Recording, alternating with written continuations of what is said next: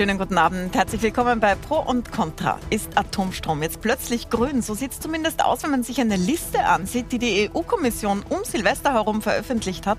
Österreich will dagegen klagen und wir haben die KontrahentInnen dazu im Studio. Ich begrüße herzlich Leonore Gewessler, Bundesministerin für Klimaschutz, Umwelt, Energie, Mobilität, Innovation und Technologie. Großes Ressort. herzlich willkommen, Frau Ministerin. Und Schönen Martin Sellmeier, der die EU-Kommission in Österreich vertritt, der Leiter der Vertretung der EU-Kommission. Schönen guten Abend. Wir sprechen über dieses sehr aktuelle Thema, wo es ordentlich clasht zwischen Ihnen beiden, aber auch darüber, wo soll denn der grüne Strom herkommen, den wir brauchen, spätestens in zehn Jahren, wenn wir 100 Prozent Ökostrom brauchen. Dazu begrüße ich Hanna Simons, stellvertretende Geschäftsführerin des WWF in Österreich, Werner Gruber, Physiker, Autor und Kabarettist, war früher Teil der Science Buster, ja. nicht mehr Kabarettist und äh, hat ein gewisses Verständnis für die, die Atomstrom weiterführen wollen in Europa. Und Johannes Gutmann, Geschäftsführer von Sonnentor. Man kennt den Tee, aber vielleicht weiß man nicht, dass Sie auch Ihren eigenen Strom produzieren für Ihr Unternehmen und uns so ein bisschen eine andere Sicht einbringen. Ich möchte aber beginnen, bevor wir dazu kommen, mit dieser Frage des Atomstroms, Herr Sellmeier. Es gibt so eine Liste von, was als grüne Technologie gilt in Europa. Die ist jetzt neu veröffentlicht worden, das heißt Taxonomie, ähm, am 31. Dezember zu Silvester und da steht Atomstrom drinnen. Das heißt, man könnte jetzt also ein neues Atomkraftwerk bauen und laut Ihrer Institution, der EU-Kommission, wäre das jetzt Öko.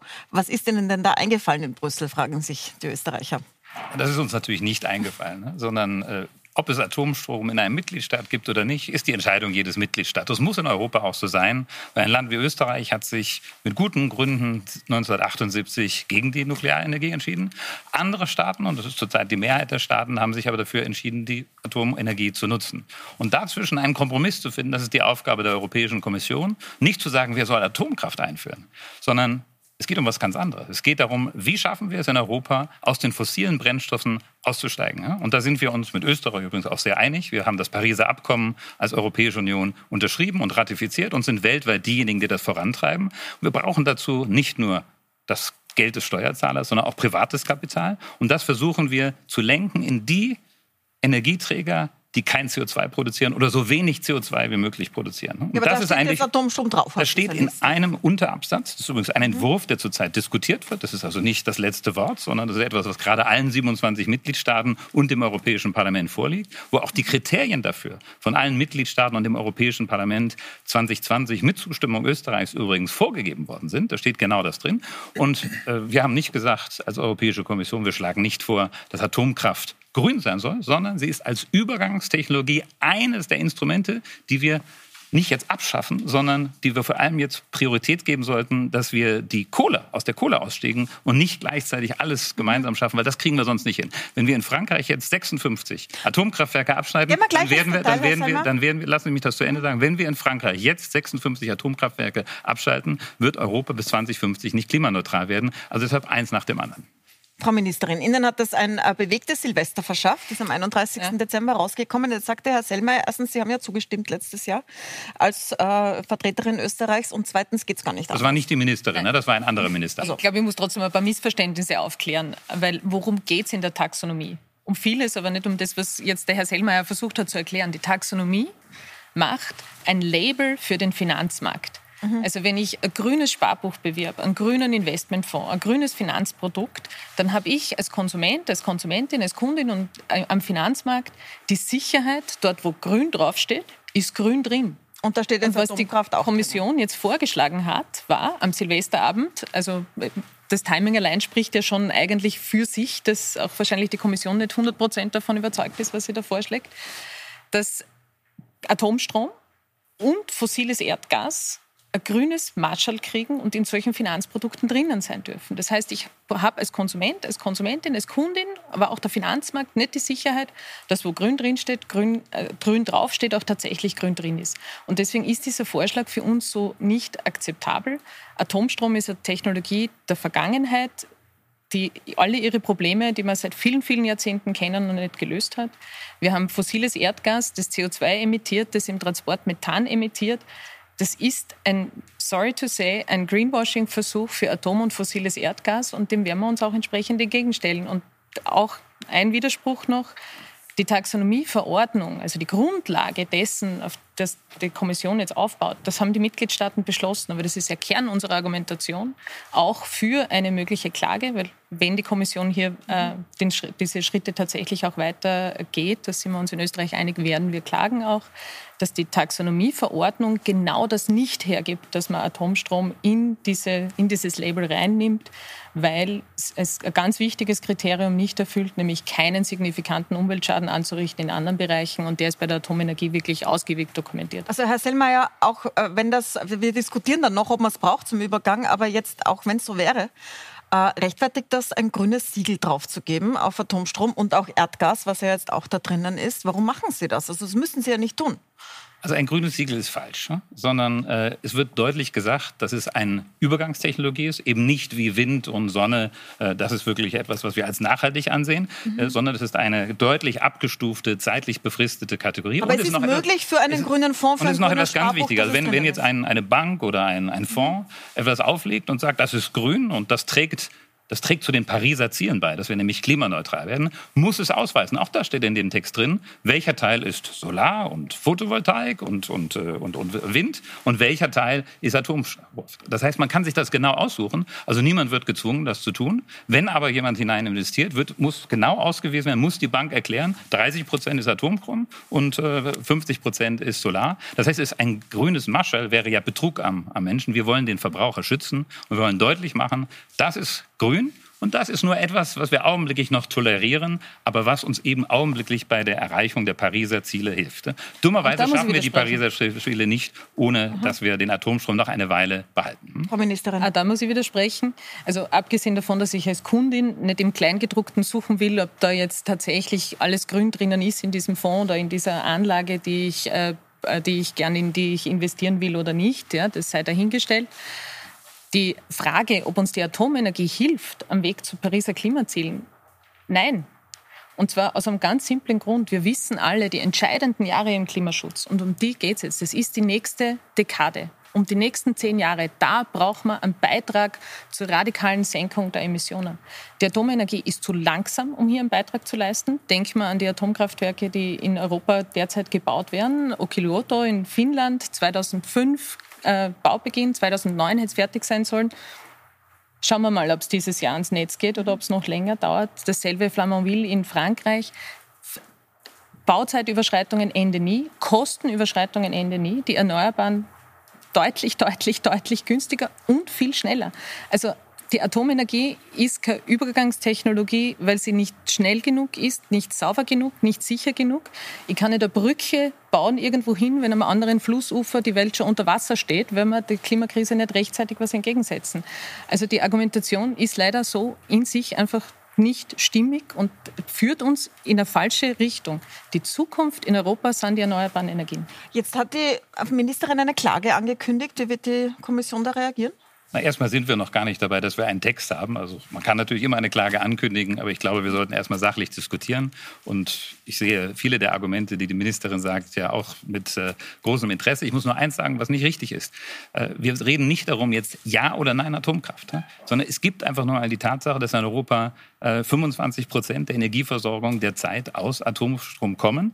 Und das wird auch noch eine Weile so sein. Völlig richtig, was die Ministerin sagt. Äh, Atomkraft wird nicht die Lösung unseres Klimaproblems sein. Aber wenn wir nicht weiterhin dafür sorgen, dass die jetzt bestehenden Atomkraftwerke sicher sind, dass die weiter auch in der Sicherheit verstärkt werden. Und das sind Investitionen. Wenn wir das einfach ausschalten, wenn man also praktisch die Atomkraft heute in ganz Europa verbietet, dann werden wir die Pariser Krise äh, nicht schaffen. Und ich glaube, da müssen wir ganz ehrlich sein. Ne? Und erlauben Sie mir, Frau Ministerin, auch da Sie haben ja vor kurzem im Namen der Europäischen Union auch Verhandlungen geführt in Glasgow und das haben Sie sehr gut gemacht. Da haben Sie ja die alle gehört, die hinter Ihnen saßen. Und man hat in Glasgow sich auf eine Sache geeinigt, was ein großer Erfolg war, dass man den Ausstieg aus der Kohle als Europäische Union und auch als weltweite äh, Gemeinschaft geschafft hat. Es war ein ganz schwerer Brocken. Wenn man gleichzeitig in Glasgow und wenn Sie das dort gefordert hätten, wir müssen jetzt reinschreiben, auch die Atomkraft zu beenden, dann wäre die Konferenz gescheitert. Und deshalb bitte ein Schritt nach dem anderen. Und unsere große Priorität ist es jetzt, die Pariser Klimaziele zu erreichen, bis 2050 klimaneutral zu werden. Und dazu müssen wir für eine gewisse Zeit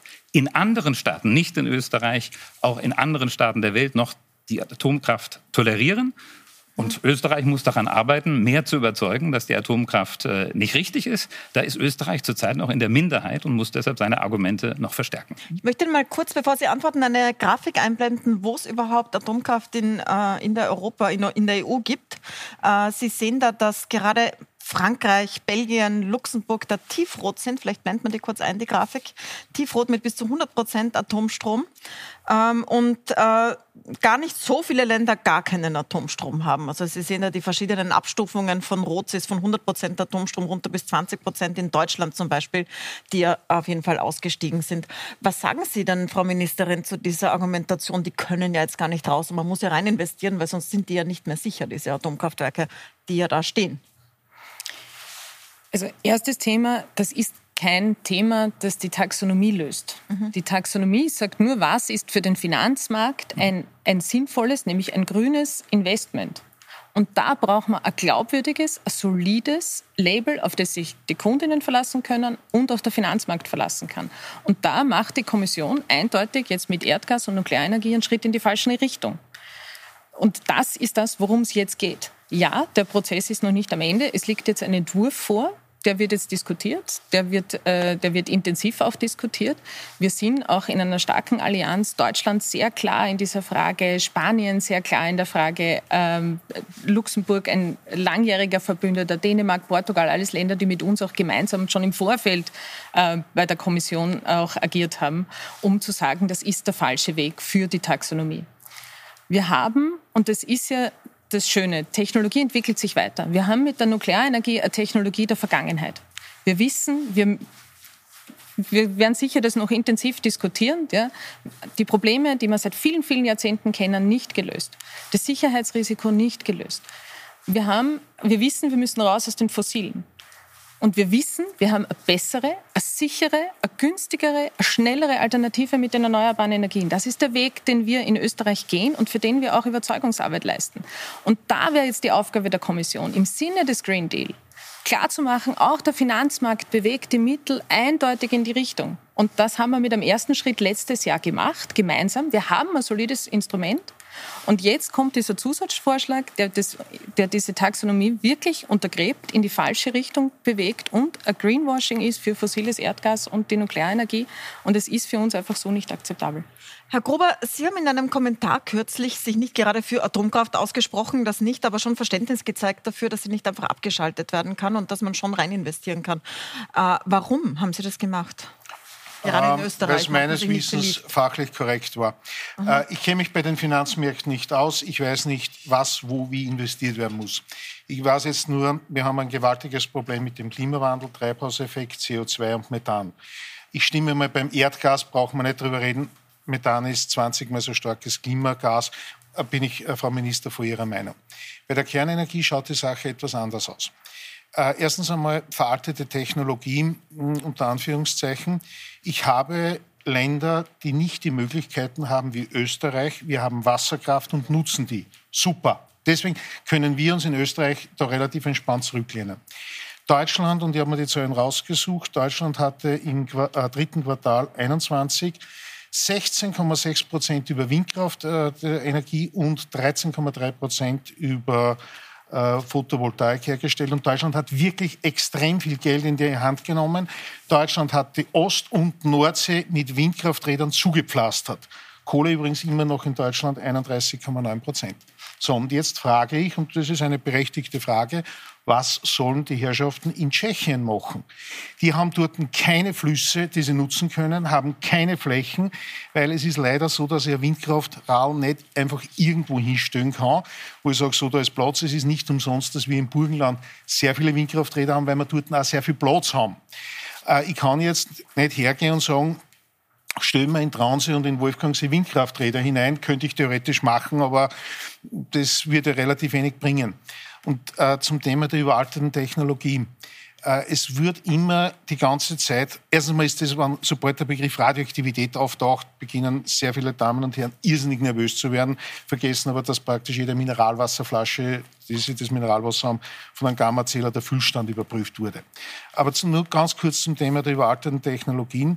Wir haben sehr viele Kernbrennstäbe und diese Kernbrennstäbe werden und das ist an sich der Plan von den Physikerinnen und Physikern, nicht mehr entgelagert. Jeder schreibt nur über Endlager.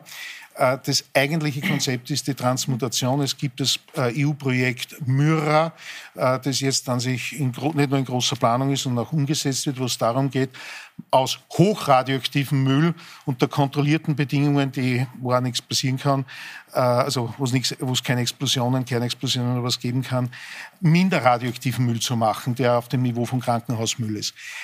Das, und das braucht man sowieso. Das heißt also, äh ich gebe jetzt direkt weiter an Hanna Simons vom WWF. Das heißt also, Sie sagen, die Technologie ist nicht so veraltet, sondern wird weiterentwickelt und man braucht sie einfach, weil so viele Windräder und Solarkraftwerke kann man gar nicht bauen. Nicht Was in sagt der WWF da dagegen? Ich frage mich halt, wenn es sich ja tatsächlich um eine Übergangslösung handelt, wie Sie argumentieren, wie die EU-Kommission argumentiert, wo ist dann der Ausstiegsplan aus der Atomenergie europaweit? Was wir hier tun, ist genau das Gegenteil. Es ist kein Ausstieg. Wir begünstigen durch diesen grünen Stempel, den wir den Investitionen in Atomenergie aufdrücken, ähm, Investitionen in eine Technologie, wo es erstens einmal jahrelang dauert, bis diese Kraftwerke ans Netz gehen und äh, wo diese Kraftwerke dann auch jahrzehntelang in Betrieb bleiben, damit sich diese Investitionen überhaupt rechnen. So etwas nennt man in der Energiepolitik Lock-in-Effekt. Ich schaffe jetzt eine Struktur, ich schaffe jetzt ein System, System, das jahrzehntelang bestehen bleibt und das Gegenteil von einem Ausstieg ist, nämlich dass ähm, diese Technologie noch verlängert. Mhm. Ähm, und wenn es sich hier tatsächlich um eine Übergangslösung handelt, warte ich auf den Ausstiegsplan und den gibt es noch nicht. Stattdessen gebe ich mhm. einer Technologie einen grünen Stempel. Dieses Geld, das jetzt investiert werden soll in Atomenergie, würden wir dringend brauchen, um naturverträgliche erneuerbare Energieträger auszubauen, würden wir dringend brauchen, um in Energieeffizienz zu, äh, zu investieren. Da gibt es auch von der EU-Kommission im Sommer eine Aussage, dass es hier eine große Investitionslücke im Bereich Energieeffizienz gibt. Dafür würden wir diese Mittel brauchen, die jetzt in die Atomenergie gehen sollen. Aber äh, Herr Sellmann, vielleicht erklären Sie uns, das sind ja alles Argumente, die nachvollziehbar sind. Wie kommt denn das zustande, dass so etwas auf die Liste kommt? Also Logischerweise wird Frankreich dafür lobbyieren wahrscheinlich bei Ihnen, aber wie passiert das dann? Dass das dann plötzlich am 31.12. um irgendwann am Nachmittag auf einer Liste steht und alle aufrüttelt. Herr Grube ist auch gleich dran, ne?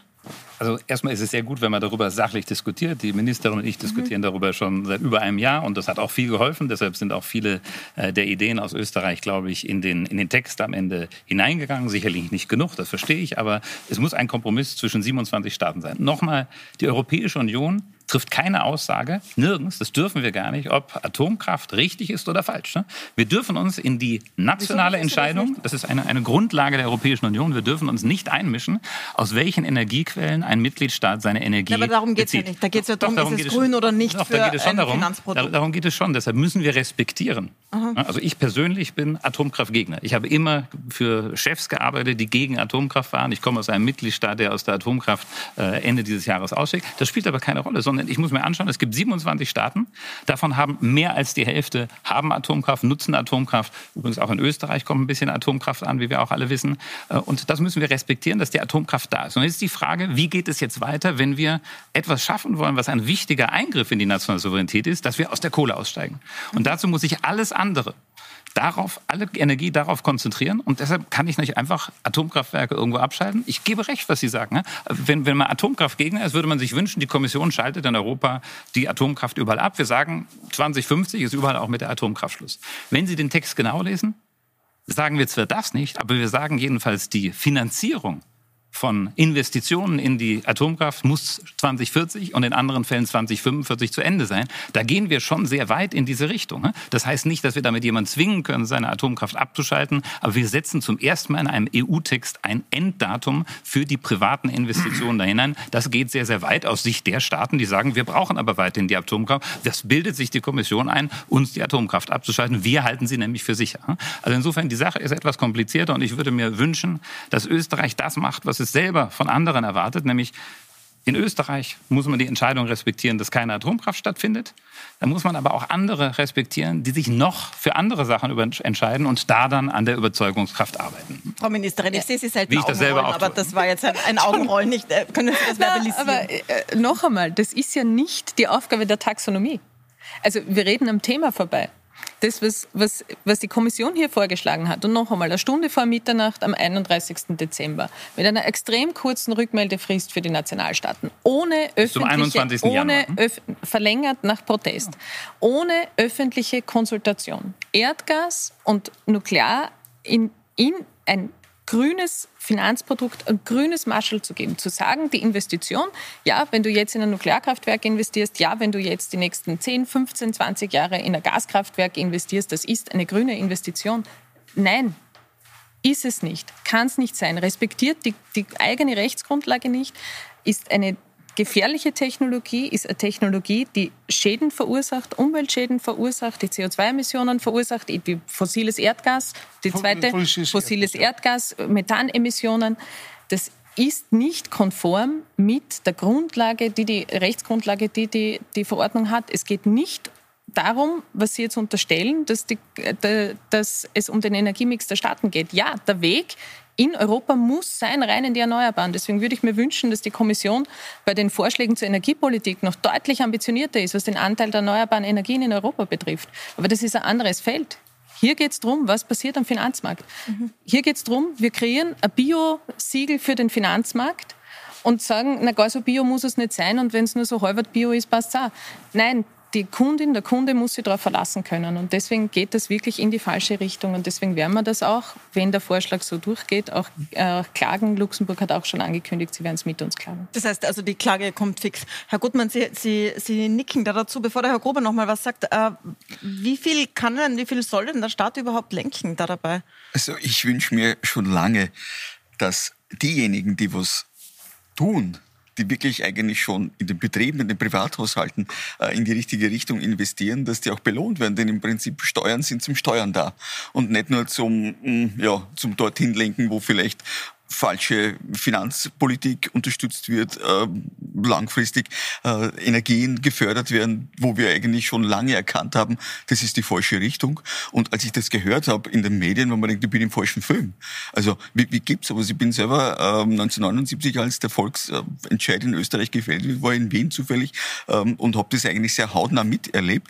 Und das war für mich eigentlich eines der emotionellsten Erlebnisse. Deswegen habe ich mich auch ganz klar, als ich mich dann selbstständig gemacht habe, dagegen entschieden, wo ich gesagt habe, Seit 1992 haben wir in unserem Betrieb nur mehr nachhaltigen Energiebedarf gedeckt, weil es gibt in Österreich erstens zumindest Angebot und wir machen einen Betrieb in Tschechien. Also auch in Tschechien gibt es genug alternative Möglichkeiten mittlerweile. Ähm, nicht immer, wo man halt lustig äh, vorbeifährt hektarweise große Solarpaneele, wo halt die ganze Landschaft zupflastert wird. Aber es gibt auch dort Erdwärme. Es gibt auch dort viele, viele Dinge, die ich mit der Wärmepumpe umsetzen kann, wo wirklich viel in den einzelnen Haushalt investiert werden kann. Also für mich sind Steuern zum Steuern da und nicht irgendwelche Geschenke, wo Lobbyisten dafür plötzlich eine Stunde vor Mitternacht vielleicht den Jackpot gezogen haben, um dort ähm, Geldströme umzulenken. Also das war für mich als Unternehmer, ich bin mir wie eine Kur vom neuen Stall da vorgekommen. Ich habe mir nicht ausgehend. Herr Grober, ich wollte nur zuerst, weil es wurde kurz angesprochen, wie schaut das Ausstiegsszenario an? Was bedeutet mhm. Übergangs- oder Brückenlösung? Und ich glaube, diese Brückenlösung haben wir, und das geht jetzt ziemlich genau aus mit 2040, 2050, ein Projekt, von dem interessanterweise in ganz Österreich kaum jemand spricht. Und was mich jetzt interessieren würde, ich weiß es nicht, ob das nämlich mitgefördert werden würde als mhm. Green Technology, das ist die Kernfusion. Ja. Die Kernfusion ist etwas. Es ist nicht umsonst, dass, und da muss ich auch dazu sagen, und da hätte ich mir jetzt von den einzelnen Nationalregierungen sehr wohl erwartet, hier etwas aktiver zu werden. In Kadarasch entsteht gerade ein Kraftwerk, nicht ein Kernspaltungskraftwerk, wo man sagt, da gibt es durchaus einige Probleme, sondern ein Kernfusionskraftwerk. Wir wissen, wir haben Experimente gemacht 1996 in Chat, wo wir gesehen haben, wir können das bauen. Es gibt keine technischen und physikalischen Probleme. Es gibt jetzt ein Skalierungsproblem, weil wir das in großen Stil bauen müssen. Das Ding hätte vor ein paar Jahren in Betrieb gehen können und ist es aus ganz einfachen Gründen nicht geworden, weil es in der EU Streitereien gegeben hat, wer wird Chef, wer liefert was, wo, wie. Und das ist eine, eindeutig. Das liefert keinen radioaktiven Abfall. Das liefert mit einem Gramm äh, Wasserstoff liefert man mehr Kilogramm als ein paar zig Tonnen Kohle.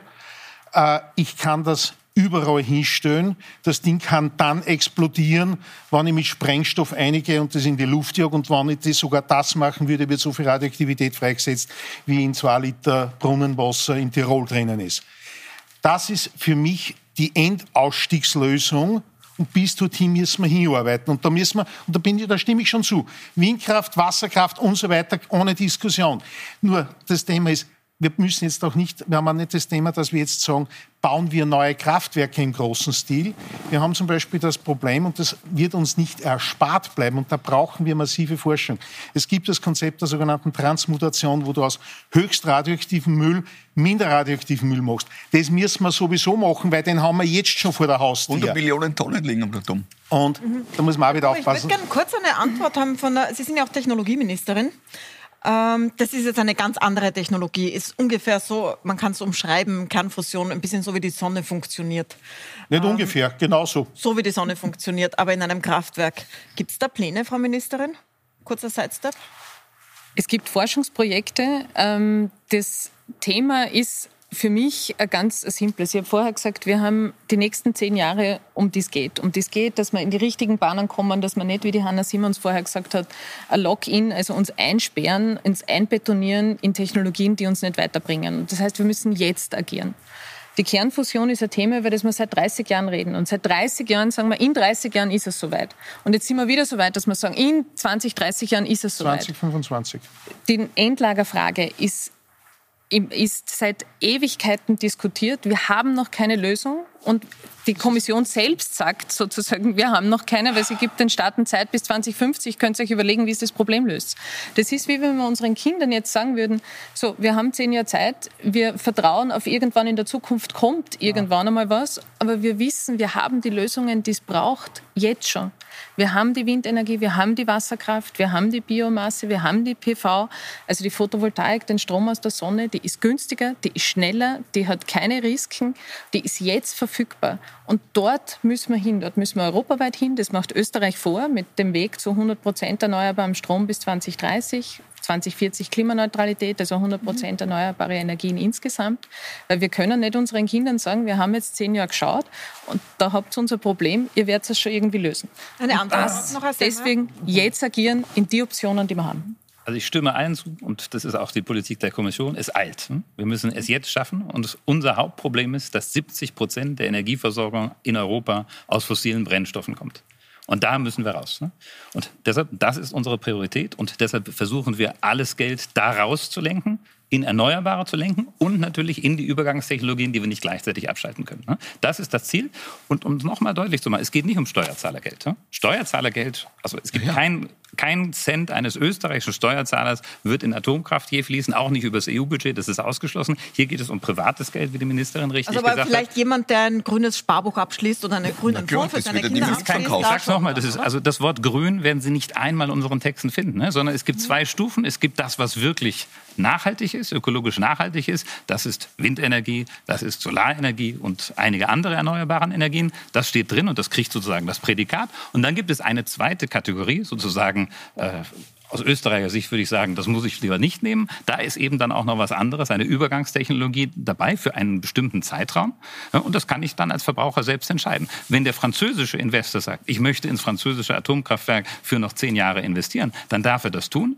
Muss der österreichische Investor das tun? Nicht. Der österreichische Verbraucher, der das kauft, das Sparbuch, ja, wird es sehen. Aber er darf das jetzt tun in, mit einem Siegel der Kommission, dass das... Äh, in Frankreich kann er es tun. Es wird aber nicht dieselbe Bewertung, und das können wir doch auch jemand in Frankreich nicht verbieten, dass jemand in Frankreich das tut tut etwas, was dort legal und auch von der Politik gut geheißen wird. Noch hat Frau Gewessler Präsident Macron nicht davon überzeugt, aus der Atomkraft auszusteigen. Wenn er das tut, dann würde das sicher anders entscheiden und vielleicht sind wir in zehn Jahren so weit. Aber zum jetzigen Zeitpunkt ist die Situation, aber kein Verbraucher in Österreich wird gezwungen, ein grünes Sparbuch anzusehen, wenn da, wenn da Atomkraft dabei ist. Denn es ist nicht grün, sondern es ist eben als Übergang gelabelt und man sieht ganz vorne drauf, dass da Atomkraft dabei ist. Also niemand wird betrogen. Es wird auch nicht green geworden. Es kommt kein grünes Marschall drauf, sondern es wird klar gesagt, hier ist Solar, da ist Wind und hier ist Atomkraft. Und ich glaube, jeder in Österreich weiß, dass man Atomkraft dann aus österreichischer Sicht besser nicht unterstützt. Wir müssen gleich eine kurze Pause machen, aber ich möchte noch, Sie haben dieses grüne Marschall eingebracht und der Herr Selmer sagt, es ist kein grünes Marschall. Können wir das noch aufklären, Frau Ministerin? Also ich wüsste nicht, was das sonst sein soll, ganz ehrlich. Wenn es darum geht, ein Finanzprodukt, Sie sagen jetzt, es steht nicht grün drin, es steht nachhaltig drin. Also wenn man anschaut, wie, wie, Bank, wie Banken oder Finanzinstitutionen dafür werben werden, dann wird da drüber stehen, das ist ein grünes Sparbuch, das ist ein grüner Bond, das ist was immer. Und es kann zeitlich befristet in diesen Produkten. Ja, es muss im Kleingedruckten drinstehen, da ist Nuklearenergie äh, drinnen. Dann, dann muss es drin sein. Aber es tut mir leid, es freut sich gerade die fossile Gasindustrie, es freut sich gerade die Atomlobby drüber, dass sie dieses Prädikat bekommt. Und es geht in die falsche Richtung. Also es, es ist, der Text liest sich leider so und es wundert mich nicht, wer sich gerade freut, als hätte die Nuklearlobby und die Gaslobby direkt geschrieben. Jetzt ist ja trotzdem die Frage, wo kommt denn die Energie her? Also auch gerade wenn wir über Gas sprechen, dann sind wahrscheinlich viele von Ihnen zu Hause, gerade zu Hause mit einer Gasheizung und merken, dass das Gas gerade extrem teurer geworden ist. Etwa etwas, das die Klimapolitik will. Es kommt jetzt gar nicht daher, aber die Frage ist, wie kann man sich das leisten und wo soll diese billige, aber erneuerbare Energie überhaupt herkommen? Darüber reden wir jetzt gleich weiter und auch über die Frage der Leerflüge bei den Flugzeugen, die alle gerade sehr bewegt. Bleiben Sie dran, wir sind gleich wieder da.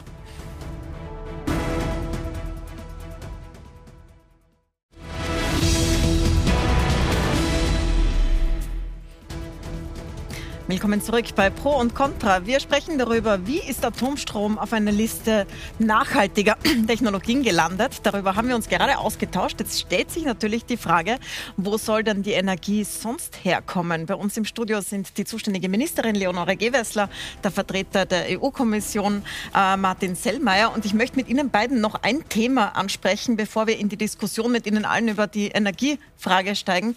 Das ist diese Frage der Flüge. Das emotionalisiert gerade gerade viele. Die EU-Kommission ist da, die Luftfahrtministerin ist da, da sind Sie auch. Ähm, Herr Sellmeier, die Lufthansa sagt und viele andere Fluglinien auch, sie müssen jetzt tausende Leerflüge machen, nämlich also ohne Passagiere hin und her fliegen und dabei äh, Benzin oder Kerosin verbrennen, weil sie sonst ihre Spots, ihre Slots in den Flughäfen verlieren. Und das liegt daran, dass die EU-Kommission sagt, sie müssen mindestens 50 Prozent fliegen, trotz Corona-Krise, trotz Omikron und so weiter. Warum ist das so? Also das ist Quatsch. Und die Ministerin sprach vorhin von Lobbyisten. Also das ist wirklich das Argument von Lobbyisten. Ja, aber die werden ja äh, nicht freiwillig leer durch Also niemand zwingt irgendjemand, äh, Flüge zu veranstalten. Was ist die, die Grundsatzsituation? Wenn wir nicht Corona haben, da gibt es eine Regelung, dass nicht der Platzhirsch, die großen Unternehmen am Flughafen alle Slots belegen, sonst zahlt nämlich der Verbraucher drauf. Der Verbraucher soll eine Auswahl haben und deshalb darf niemand alle Slots, alle Landemöglichkeiten belegen. Und deshalb gibt es eine Regelung, wenn ich nicht etwas fliege, eine Strecke, kann ich nicht einfach äh, diesen Slot belegen verlegen, sondern muss ihn dann wieder an die anderen, an die Konkurrenten abgeben, damit die Preise für die Verbraucher sinken. Ja, jetzt, jetzt, haben wir, jetzt haben wir Corona. Jetzt haben wir, jetzt haben wir Corona und natürlich äh, haben wir alle mitbekommen, dass durch Corona kaum Flugverkehr jedenfalls in den ersten anderthalb Jahren stattfindet. Deshalb hat die Europäische Union, nicht nur die Kommission, darauf reagiert und hat eine Regelung geschaffen, dass wir diese Regelung erstmal ausgesetzt haben. Das heißt, in dieser Zeit musste keiner einen einzigen Leerflug machen, sondern äh, es, es, es, die Regelung war einfach ausgesetzt. Jetzt ist aber die Situation so, seit Sommer dieses Jahres, und das wurde mit allen allen Ministern und allen äh, Europaabgeordneten diskutiert, sind wir jetzt in einer neuen Phase der Pandemie, wo immer noch Restriktionen da sind, aber es finden einige Flüge wieder statt. Zwar nicht 100 Prozent, auch nicht 80 Prozent, aber in einigen Fällen, so sind wir die schätzen, zwischen 30 und 70 Prozent, je nachdem an welchem Flughafen, bei welcher Strecke und in welchem Jahreszeitraum. Und deshalb ist zum jetzigen Zeitpunkt die Regelung bei 50 Prozent. Also wer 50 Prozent seiner Flüge äh, absolviert, behält alle Slots. Wenn er die nicht absolviert, muss er dann leer fliegen? Natürlich nicht. Dann gibt er halt einfach die Slots an einen Konkurrenten ab. Wird er sie zurzeit brauchen? Wahrscheinlich nicht, weil es finden ja weniger Flüge statt. Also das ist das Argument von Platzhirschen, die zu Lasten der Verbraucher die Preise erhöhen wollen. Da sollte man nicht drauf reinfallen. Das hat nichts mit Klimapolitik zu tun, denn die Klimapolitik in der Frage ist genau richtig gewesen, dass man diese Regelung ausgesetzt hat für die Zeit der Pandemie und alle Staaten haben da an einem Strang gezogen. Was sagt die Luftfahrtministerin? Muss ich nicht mehr hinzufügen. Ich glaube, wir, wir, müssen bei dem, wir müssen bei der Frage wirklich äh, darauf schauen, dass wir hier den Konsumentinnenschutz, die, den, die wirtschaftlichen Interessen und den Klimaschutz unter den Hut bringen. Und in dieser außergewöhnlichen Situation der Pandemie, da haben wir eine Regelung gefunden, ähm, die und äh, das wirklich auch ausgesetzt während der Zeit der Pandemie, damit wir eben nicht einen, einen, einen Irrsinn befeuern ja, und, und eine bessere Lösung finden. Und ich glaube, das Grundsatzthema, und das treibt uns ja gerade als Österreich auch an, in der, in der Frage, in der verkehrspolitischen Frage, ist, wie kommen wir überhaupt weg, gerade in Europa, gerade im Herzen Europas, von der, der, der Unmenge an, an Kurzstreckenflügen, wenn wir besser, auch hier eine bessere Alternative haben, über das werden wir ja gleich auch energiepolitisch weiter diskutieren, eine bessere Alternative haben, nämlich die Bahn. Äh, und das heißt, wir haben überhaupt hier auch eine Aufgabe zu verlagern, äh, weil äh, der CO2-Ausstoß, Kerosin etc. Die Bahn ist die klimafreundliche Alternative. Also auch hier geht es darum, einfach umzusteigen. Auch. Wobei ich möchte gar nicht über die Bahn sprechen jetzt mit Ihnen, das haben wir in der sondern letzten Sendung gemacht, sondern über, über das Heizen erstmal. Mhm. Also wo kommt die Energie her? Jetzt ist es ja so, dass viele gar nicht umsteigen können, sondern mit Gas heizen. Also gerade in Österreich in den Städten, also wer in einer Mietwohnung wohnt, der hat eine Gastherme drinnen sehr oft und spürt jetzt extreme Energiepreissteigerungen. Die kommen gar nicht daher, weil Sie die Energie teurer machen wollen, aber Sie wollen sie ja teurer, teurer teurer machen. Sie sagen ja, fossile Energie soll teurer werden. Ist das jetzt in Ihrem Sinne, dass das teurer wird? Nein, weil was wir da jetzt sehen und was wir in dieser außergewöhnlichen Situation jetzt sehen, ähm, ist, was uns Abhängigkeit kostet. Mhm. Weil was den Preis treibt derzeit, ist unsere Abhängigkeit von russischen Gaskonzernen, auch von saudischen Ölmultis. Es ist unsere Abhängigkeit von fossilen Energien. Und das heißt, was wir tun müssen, ist, sind zweierlei Dinge. Einerseits kurzfristig unterstützen, weil die Situation ist kurzfristig sehr angespannt. Das haben wir gemacht, indem wir zum Beispiel den Ökostromförderbeitrag, die Ökostrompauschale nächstes Jahr, also 2022, komplett auf Null setzen. Da spart sich ein Haushalt in Österreich 100 Euro äh, damit im Jahr, dass wir äh, gezielt auch besonders Einkommensschwache unterstützen mit einem Teuerungsausgleich. Das sind kurzfristige Maßnahmen. Aber mittelfristig müssen wir die Ursachen bekämpfen. Und die Ursachen bekämpfen heißt raus aus den Fossilen, raus aus dieser Abhängigkeit, rein in die erneuerbaren Energien. Die Sonne schickt uns keine Rechnung, der Wind schickt schickt uns keine Rechnung, sondern wir schaffen hier Energie, die wir hier produzieren, die wir die heimische Wertschöpfung schafft, die stabile Preise die für stabile und niedrige Preise sorgt, Energiepreise sorgt. Also das, das größte Argument der, mhm. äh, für diese, in dieser Situation jetzt ist, zu sagen, wir müssen schneller in den Ausbau der erneuerbaren Energien, weil die kriegen uns raus aus dieser Abhängigkeit vom, von russischen Konzernen. Das klingt wahnsinnig schön, wenn Sie sagen, die Sonne schickt keine Rechnung, aber ähm, da muss man ja wahnsinnig viel umbauen, damit das funktioniert. Ich zeige Ihnen kurz noch mal eine Grafik, woher der erneuerbare Strom kommen soll.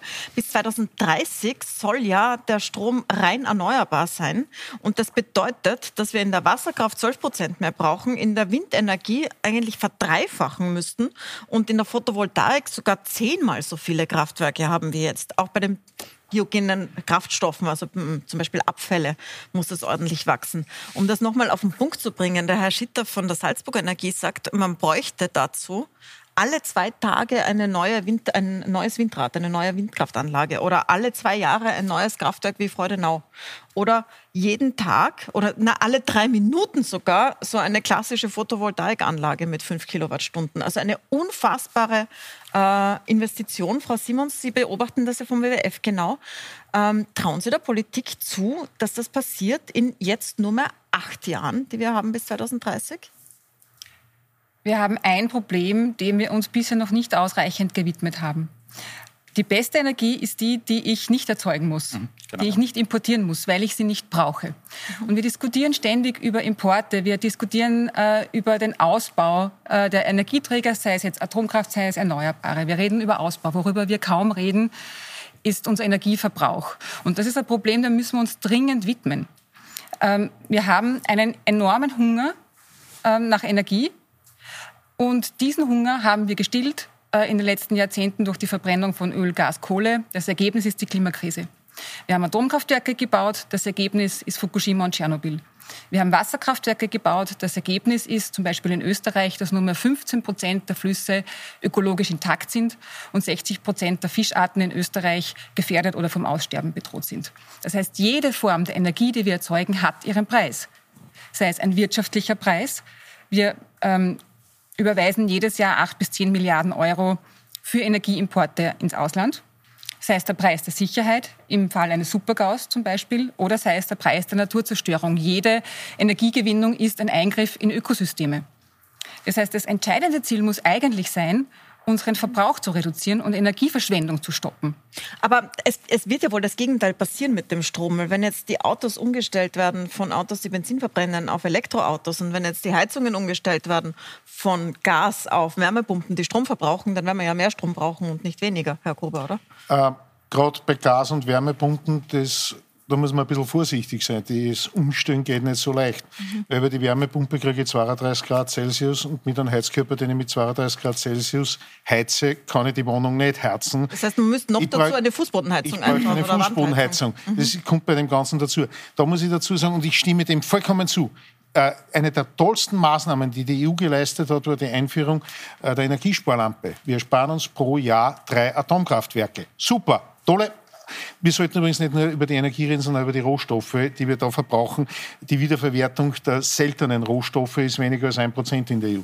Aber entschuldigen Sie, Frau Ministerin, ich muss Ihnen jetzt nur massiv widersprechen. Sie haben zuerst die Kernfusion so abgetan, ja, in 30 Jahren und wieder in 30 Jahren. Ich möchte darauf hinweisen, 1997 hat eine experimentelle Anlage in Birmingham 16 Megawatt Stromleistung geliefert. Nochmals, was jetzt, wir sprechen von der Kernfusion. Kernfusion jetzt. Das ist die so, Kernfusion die ist nicht irgendwas, wo man sagt, das wird irgendwann kommen. Ja, es stimmt, wir haben uns das damals bedeutend einfacher vorgestellt. Ja, wir wissen, es ist noch ein Weg von größenordnungsweise 10, 15 Jahren, bis wir tatsächlich Strom rausziehen können. Aber, und jetzt sind wir genau bei dem, wir werden immer mehr Energie benötigen. Und ich mhm. stimme vollkommen zu, dass ich sage, nutzen wir alles, was wir haben in Windkraft, äh, nutzen wir die Photovoltaik und, und das ist auch etwas, und das sollte man sich schon ernst zu nehmen überlegen, Biomasse-Gaskraftwerke. Biomasse-Gaskraftwerke ist jetzt äh, äh CO2 neutrales Erdgas oder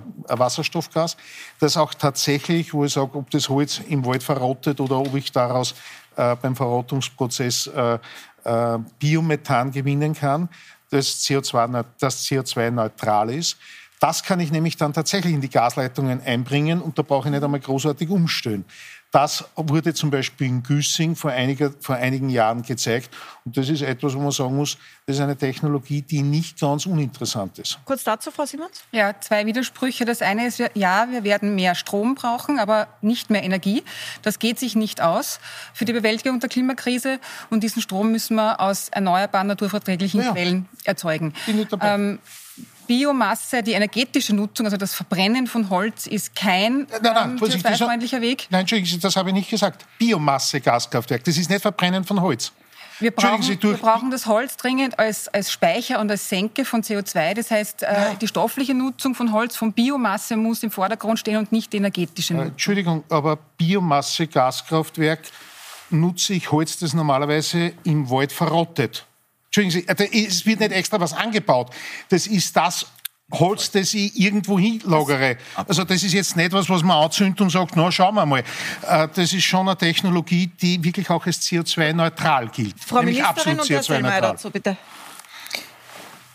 Also wir gestartet haben wir ja beim Heizen. Ja. Wie schaffen wir, wie schaffen wir den Umstieg äh, raus aus den dreckigen fossilen Energien beim Heizen? Also wie wir unsere Gebäude und unsere Wohnungen warm halten und wie wir sie kühlen auch zunehmend.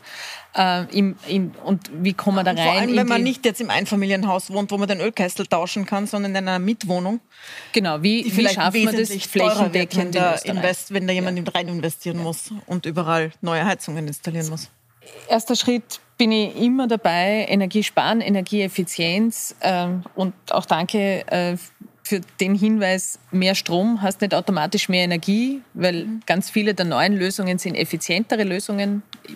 Beispiel E-Mobilität deutlich effizienter, braucht deutlich weniger Energie als die äh, konventionelle Verbrennungsmotormobilität. Und dasselbe, in denselben Weg müssen wir beim Gebäudebereich gehen. Immer die effizienteste, die sparendste Lösung und die erneuerbare Lösung. Und wir haben die Lösungen.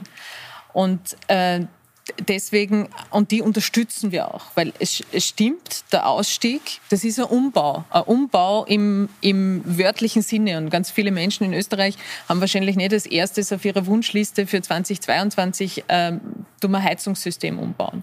Aber in dem Moment, wo sich jetzt für unsere Zuseherinnen und Zuseher die Frage stellt, äh, ich habe eine alte Heizung und ich muss sie tauschen, dann ist jetzt der Moment, in, die, in ein erneuerbares Heizsystem umzusteigen, in die, zum Beispiel in die Wärmepumpe, die die zum Beispiel in die Fernwärme, mhm. zum Beispiel in die Nahwärme. Und wir unterstützen das auch. Wir unterstützen das mit einem Rekordförderbudget. Bis 2025 haben wir 1,9 Milliarden Euro zur Verfügung für diesen Bereich, fast 600 Millionen Euro für 2022, wo wir bis 7.500 Euro beim Heizungstausch unterstützen. Die Bundesländer haben zusätzliche Förderungen und weil das Aspekt, den wir jetzt noch gar nicht diskutiert haben heute, mir aber sehr, sehr wichtig ist.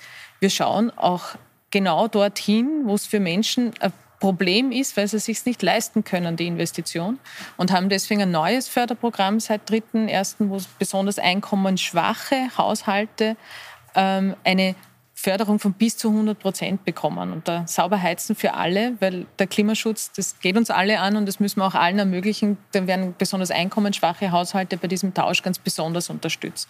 Und so schaffen wir das auch Schritt für Schritt. Das ist ein das ist ein Programm, das wird uns bis 2040 beschäftigen. Im Einfamilienhaus genauso wie in den Städten, wo es noch einmal eine Zusatzherausforderung ist, von Gasetagenheizungen zu zentralisierten äh, erneuerbaren Heizsystemen zu kommen. Aber da arbeiten wir gerade mit der Stadt Wien sehr ambitioniert und sehr konsequent auch dran, dass uns das gelingt. Herr Gutmann. Ich kann das hundertprozentig unterstreichen. Wir haben vor 20 Jahren auch, weil wir schnell gewachsen sind, alles mit Gas gemacht. Aber vor 20 Jahren habe ich dann Gott sei Dank einen wirklich jungen, ambitionierten Installateur kennengelernt, der gesagt hat, wir sind im Waldviertel daheim. Wir haben so viel Abfallholz, ob das jetzt im Wald da fällt und dort CO2 wieder freisetzt oder ob wir es verheizen, äh, das ist dasselbe. Und damit haben wir sukzessive eigentlich alles umgestellt und vor 20 Jahren ja, mit einer Pellets- und mit einer Hackschnitzelheizung 10.000 Quadratmeter beheizt und das funktioniert hervorragend. Also ich kann mir nicht vorstellen, dass diese Wertschöpfung nicht nur den Bauern zugutekommt, sondern auch in diesen ganzen CO2-neutralen Komplex mit einfließt. Und das meine ich mit Steuern. Steuern, das muss ich unterstützen, das muss ich eigentlich fördern und nicht irgendwelche ja, Greenwashing-Aktionen mit äh, grün gemaschelten Kapitalströmen äh, auch von der EU her fördern. Und nur was, also die EU macht eine Volksbefragung bezüglich wollen wir die Sommerzeit länger haben? Da sind Ideen da.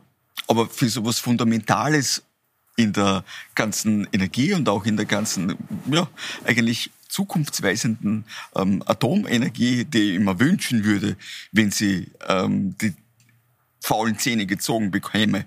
Aber die faulen Zähne sind ihnen nach wie vor da, die Probleme sind ihnen nicht gelöst. Und das jetzt auf grün umzustellen und irgendwo auch nachhaltige Energie zu sagen, da muss ich wirklich sagen, boah, da würde ich mir eine Volksbefragung wünschen und nicht, ob wir die Sommerzeit brauchen. Also es gibt Dinge, da fahren Sie eher drüber über die verschiedenen äh, Mitgliedsländer. Wir haben genau dieselbe Umfrage, wie wir bei der Sommerzeit gemacht, auch bei dieser Frage gemacht, aber das hat Wirklich? auch da, gab genau dieselbe. Ich schicke Ihnen gerne das nochmal zu. Leider haben sich nicht alle beteiligt ja. und die Sommerzeit scheint mehr Menschen aufzuregen als dieses Thema, was ja. sehr schade ist. Ne? Aber äh, um vielleicht nochmal auf das Thema hier zurückzukommen, ich glaube, Frau Simons hat etwas sehr, sehr Wichtiges gesagt. Äh, jede Energiequelle hat ihren Preis. Es hat hier die Debatte um Biomasse gezeigt. Und ich glaube, das Ganze ist nicht einfach so schwarz und weiß. Wir müssen einfach anerkennen, anerkennen. Der Strombedarf in der Europäischen Union wird sich bis zum Jahr 2050, das ist ja unser Zieldatum, wird sich etwa verdoppeln. Aufgrund der Tatsache, dass wir extrem in die Elektromobilität gehen, dass die Digitalisierung fortschreitet, was wieder viele positive Seiteneffekte hat. Aber das wird einfach viel Strom brauchen. Und das heißt, wir müssen viele Dinge machen. Wir müssen erstens völlig richtig effizient werden. Das werden wir nicht alles einsparen können. Aber das eine tun heißt ja nicht das andere lassen. Das gehört in den Korb hinein. Und ich weiß noch, wie alle geschrien haben, als wir äh, die Energiesparlampen vorgeschrieben haben haben. Das ist ja eine, eine, eine sehr unpopuläre Maßnahme. Und Gott sei Dank haben wir es gemacht, denn jetzt äh, sparen wir damit äh, drei Kraftwerke. Äh, wir werden noch sehr viel mehr einsparen müssen, weil allein für die ganzen Elektroautos werden wir sehr viel, sehr viel Strom brauchen und der muss irgendwo herkommen. Zweitens, wir müssen sehr energisch mit dem Geld der Steuerzahler die Erneuerbaren fördern. Ne? Österreich macht das jetzt. Die Europäische Kommission hat da eng mit der Ministerin zusammengearbeitet, auch, auch übrigens kurz vor Weihnachten. Ja, auf letzte Minute haben wir das noch, noch durchgewunken. Das ist ja so unsere Art, dass wir bis zum letzten Minute immer arbeiten in Brüssel, äh, weil wir hart arbeiten. Äh, ich, ich sage das nur, weil da... Silvester? Äh, ja, auf, bis Silvester wird bei uns auch gearbeitet und am ersten wird dann gleich weitergearbeitet. So muss das sein, wenn es um die Klimapolitik geht, denn die ist die wichtigste Politik. Und das Letzte, was wir machen müssen, wir müssen unbedingt an die Schwächeren der Gesellschaft denken. Ja, denn äh, die soziale Frage der Klimapolitik, da müssen wir höllisch aufpassen, dass das nicht schief geht, dass uns nicht die Menschen davonlaufen. Und, und deshalb fördert die Europäische Union beispielsweise den Heizkesseltausch in Österreich, der übrigens nicht nur die großen äh, äh, Einfamilienhäuser sind, sondern auch die, äh, die Zinswohnungen sind, äh, die Zinshäuser sind. Die fördern wir mit 159 Millionen Euro aus dem Europäischen Aufbaufonds. Das ist die große europäische gemeinsame Aktion, die wir übrigens auch über die Kapitalmärkte aufnehmen. Das ist eine echte grüne Investition, kommt also in Klasse 1, nicht in Klasse 2 minus, ne, wie, wie wir das ja eben, eben schon besprochen haben. Und was wir auch machen müssen, ist, dass jeder Einzelne, der Mobilitätsalternativen bekommt, wie wir das in Österreich mit dem Klimaticket hat, dass der dafür Unterstützung bekommt, denn sonst werden uns uns die Menschen weglaufen. Also Klimapolitik ist wichtig, aber bitte die Menschen dabei nicht vergessen, mhm. sonst klappt die ganze Sache. Jetzt sind wir am Ende der Sendezeit. Ich möchte noch einmal kurz zum Anfang zurückkommen. Ähm, bei der Atomstromsache, mit der wir begonnen haben, ganz zum Schluss, Frau Ministerin, das heißt, Sie werden Klage einreichen, wenn diese Liste so bleibt, wie die EU-Kommission sie jetzt veröffentlicht hat und Atomstrom, ähm, wie Sie es formulieren, ein grünes Marschall bekommt. Ja, das haben wir äh, auch in der Bundesregierung so beschlossen. Wir haben ein Rechtsgutachten. Was werden Sie klagen, genau? Wir haben ein Rechtsgutachten beauftragt und äh, arbeiten jetzt daran auch weiter.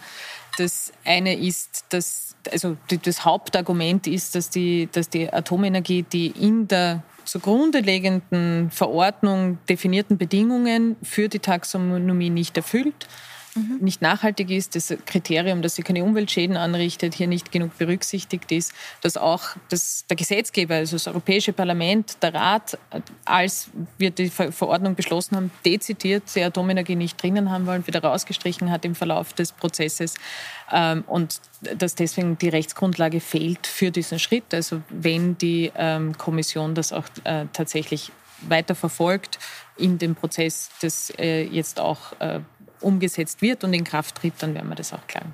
Dann danke ich Ihnen sehr herzlich. Wir werden das weiter beobachten und Sie dann fragen, wenn Sie den Text der Klage vorliegen haben, was Sie dazu sagen, Herr Sellmeier. Ich würde mir wünschen, dass wir immer erstmal sprechen, verhandeln, dann sind die Argumente besser. Dann beim Urteil geht es möglicherweise auf der Hinkley Point und dann hat niemand was gewonnen. Versuchen wir doch noch ein bisschen zu arbeiten, dann kommen wir vielleicht hin. Und die Ministerin ist ja sehr überzeugend. Die schafft es vielleicht, die anderen 26 Mitgliedstaaten noch auf ihre Seite zu ziehen.